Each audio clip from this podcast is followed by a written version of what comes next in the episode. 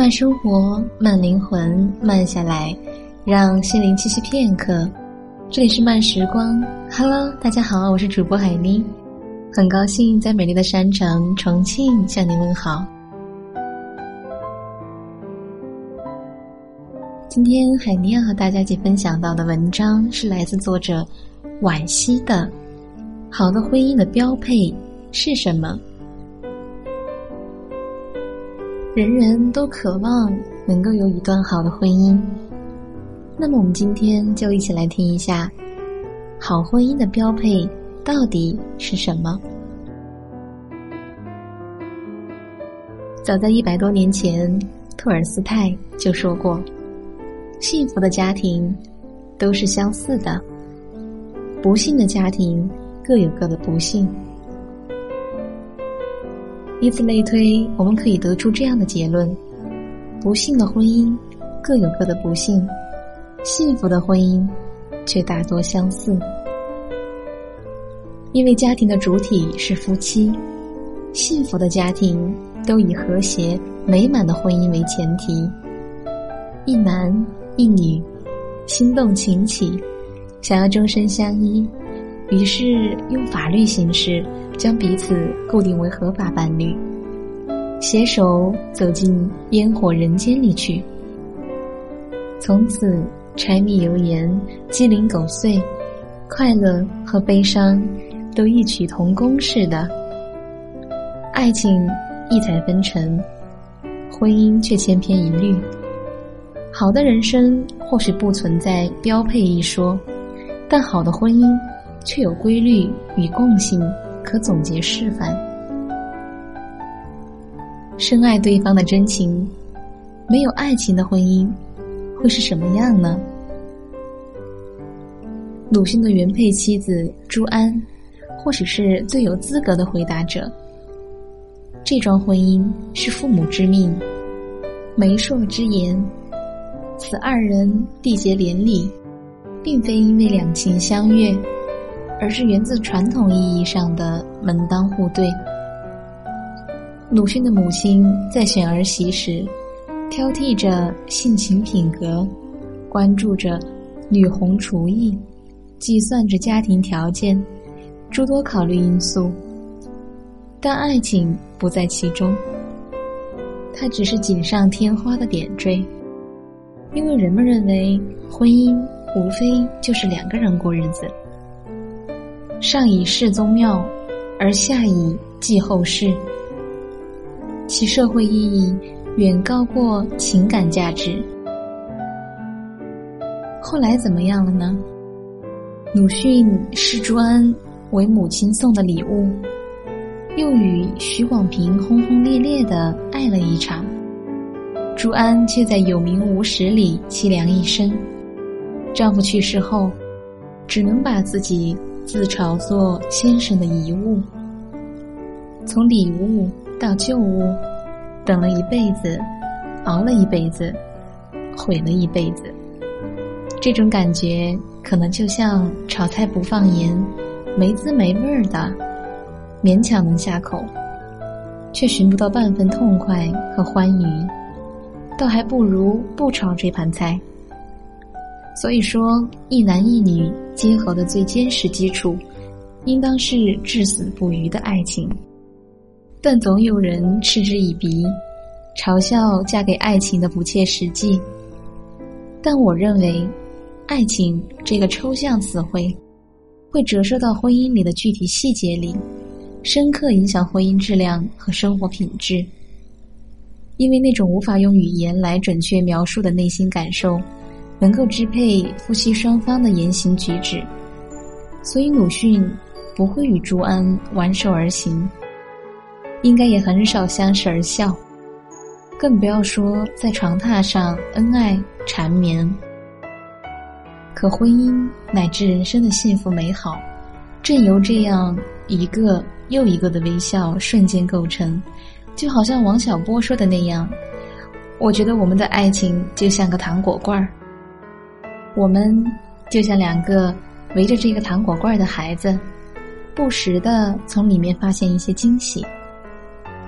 第一次看到梁家辉和江嘉年的故事时，猛地想起了这样一句话：“我佩服两种人，年轻时陪男人过苦日子的女人，富裕时陪女人过好日子的男人。”相识之初，梁家辉因在大陆参与电影拍摄而被台湾地区封杀。不得不靠着摆地摊儿艰难度日。彼时的江嘉年，家境优越，年轻貌美，他钦佩梁家辉的勇气，也倾慕他的才华，便不顾封杀令，义无反顾地邀请他参与广播剧录制。当时江嘉年是香港唯一一个敢给梁家辉工作的人。后来，他们相爱了。在所有人的诧异目光中注册结婚，婚礼预算仅为八千港币，只够买一枚钻戒，订一间蜜月套房，再吃一顿豪华晚餐。幸运的是，婚后不久，封杀令解除，梁家辉四处奔波，拼了命去拍戏赚钱，为了不辜负低谷期陪伴左右的妻子江嘉年。可就在他大获成功，名和利都滚滚而来时，妻子却得了重病。大量激素药物的应用，使得江嘉年身材臃肿，面容憔悴，再也不复往昔的娇美模样。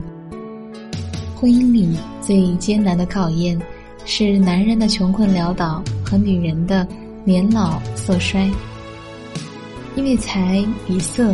构成男女之间最原始、简单的交易。梁家辉的穷与江嘉年的丑，都在挑战着人生与生俱来的本能，趋利避害。好在我们看到的梁家辉，始终牵着太太的手，一脸温柔笑容，从不在乎旁人的异样眼光，就像十几年前江嘉年不顾一切的。嫁给了只有八千块港币的梁家辉。婚姻的必要之处在于，他用法律形式将责任和义务固定下来。但在真心相爱的人眼里，不离不弃和同甘共苦本就是共识，无需法律约束，也不必道德绑架。好的婚姻本来自带相濡以沫性质。在我的前半生里。编剧安排了一个一位名叫老金的老好人出场，接送、做饭、擦油烟机、修花洒，样样能干。年纪是大了点儿，样子也老了点儿，但有车有房，温柔体贴，倒也无可挑剔。几乎所有人都认为，这是罗子君经历狂风暴雨后的温柔归宿，甚至。罗子君自己都将老金默认为继任丈夫。让人意外的是，这即将到来的水到渠成与瓜熟蒂落，会被一件衣服毁灭。罗子君陪着老金去参加朋友聚餐，她精心装扮，穿了价格不菲的裙子和风衣。可老金觉得这样的打扮太过隆重，而自己的圈子。不过是些普通人，他要求罗子君跟自己一样，以随意的衣着示人。结果罗子君断然拒绝，两人不欢而散。一夜思索之后，罗子君将老金移出了候选人之列。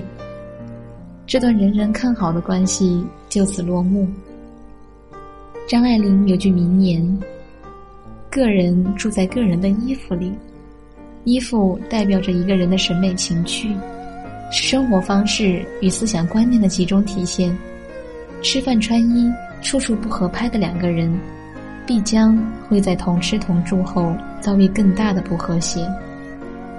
许多看似无伤大雅的小事里，正潜伏着无数争吵、妥协、委屈与不甘，他们都有可能把婚姻推到万丈深渊里去。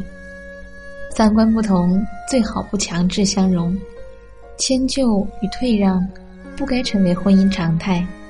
毕竟，我们婚姻的初衷是求好和向上。朋友家有个妹妹，生得花容月貌，但不肯认真读书，也懒得辛苦工作。二十岁出头，便匆忙嫁作商人妇，生了孩子，便一心一意做全职太太。丈夫是二婚，大他将近二十岁，对小妻子百般纵容，他便吃喝享乐，不问世事，满以为一辈子都能高枕无忧。想不到的是，好日子过了五六年，他就被新人取而代之，拿了一笔不多不少的驱散费，生活又陷入浑浑噩噩的状态里去。中国有句老话：“嫁汉嫁汉，穿衣吃饭。”长久以来，婚姻都被当作迷信的衣食获取途径，无需亲手打拼。便能丰衣足食，但这绝对不是一男一女相处的最佳状态。